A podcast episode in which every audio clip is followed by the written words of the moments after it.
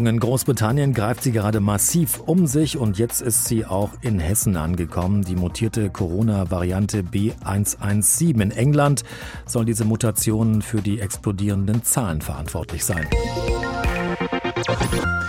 Gestern nun wurde der erste Fall auch bei uns in Hessen gemeldet. Ein Mann, der in einer hessischen Klinik auf der Intensivstation behandelt wird.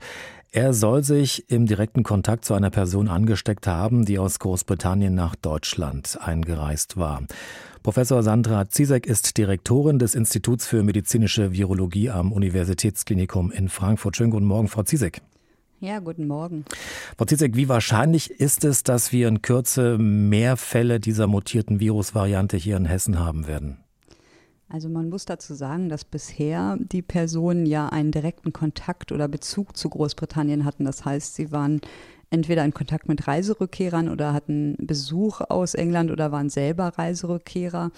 Und ähm, wir führen ähm, immer mehr Sequenzierung jetzt durch, um das rauszufinden und zu untersuchen, ob die Variante auch schon ähm, ja, gefunden werden kann bei Menschen, die nicht eine direkte Reiseanamnese haben.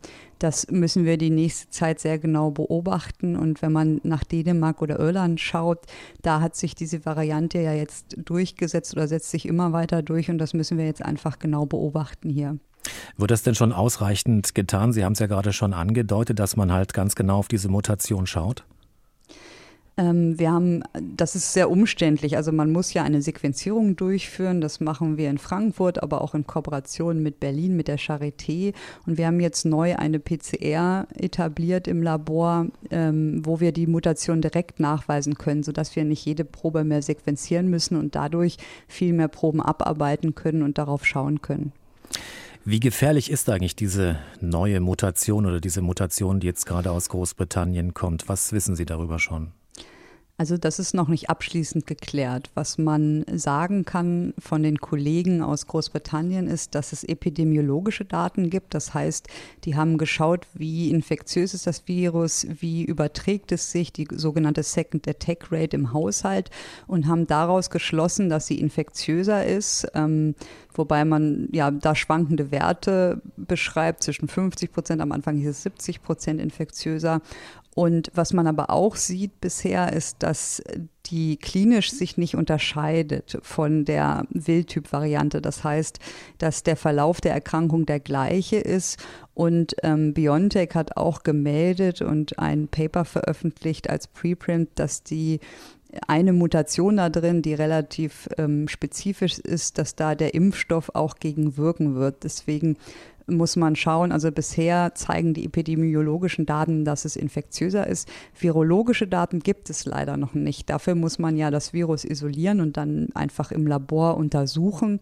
Das haben wir jetzt angefangen, ähm, wahrscheinlich auch mehrere Labore in Deutschland. Und da wird es noch Wochen dauern, bis wir die Ergebnisse haben.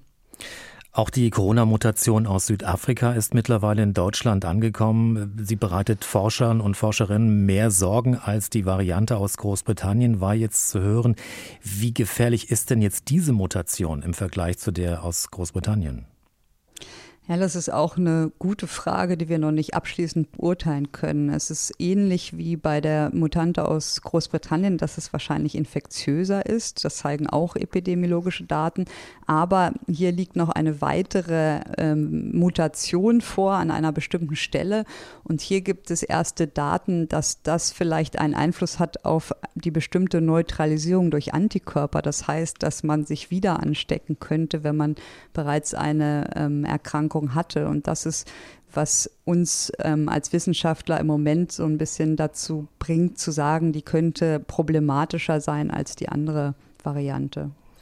Zwingt uns denn jetzt diese Mutation vielleicht auch dazu, unser Verhalten nochmal generell komplett zu überdenken? Also zum Beispiel noch weniger Kontakte, weitere Ausgangssperren und vielleicht auch FFP2-Masken mittlerweile dann als ähm, ja sozusagen unerlässliches Tragen? Also erstmal gilt das Gleiche, wie bisher immer galt. Das Virus kann sich nur verbreiten, wenn es einen Wirt hat oder findet. Und die Regeln, die wir haben, die sind auch gegen diese Variante wirksam. Deswegen ist natürlich die Reduktion der Infektion wichtig. Was sicherlich auch wichtig ist, dass man versucht, die Ausbreitung dieser Varianten zu verhindern in Deutschland, solange man noch nicht genau weiß, ob ähm, sie virologisch auch eine, ja, eine, eine Gefahr sind oder einfach zu ähm, Problemen führen könnten.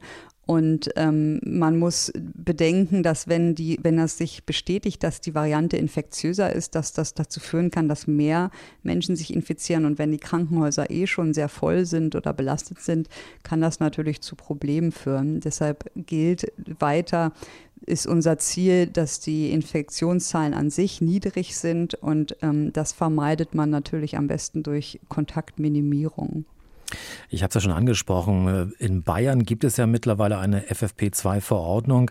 Das heißt also, dort muss man künftig jetzt eine FFP2-Maske tragen. Macht das aus virologischer äh, Sicht wirklich Sinn?